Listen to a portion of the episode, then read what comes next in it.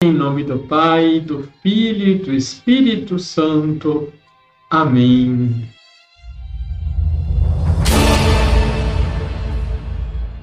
Olá, tudo bem com você?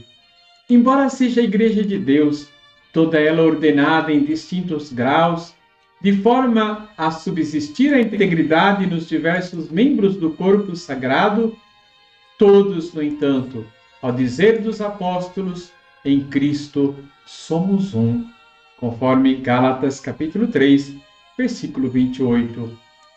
Ninguém está tão separado do outro pelo ofício que até a mínima porção não pertence à conexão da cabeça. De fato, na unidade da fé e do batismo, nossa sociedade não conhece discriminações e é geral a dignidade segundo a palavra do Santo Apóstolo Pedro.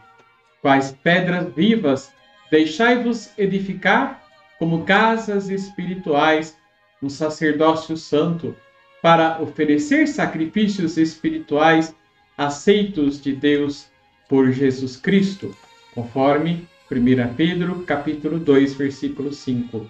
E depois, vós, porém, raça eleita e sacerdócio real, nação santa, povo adquirido, dos sermões de São Leão Magno, Papa. Deixe seu like, se inscreva aqui embaixo, compartilhe, ajude-nos a evangelizar. Liturgia, Liturgia diária. diária. Celebramos São Leão I, conhecido como Magno, que significa grande. Leão nasceu em Toscana, perto de Roma, no fim do século IV. Exerceu uma forte influência na moral e na política. Foi Papa e doutor da Igreja. Tornou-se Papa em 29 de setembro de 440. No seu longo pontificado por 21 anos, realizou a unidade da Igreja. Combateu várias heresias e, com a célebre carta dogmática endereçada ao patriarca Flaviano de Constantinopla, na qual expõe a doutrina católica das duas naturezas de Cristo em uma só pessoa. Encarnava a dignidade, o poder e a solicitude do príncipe dos apóstolos.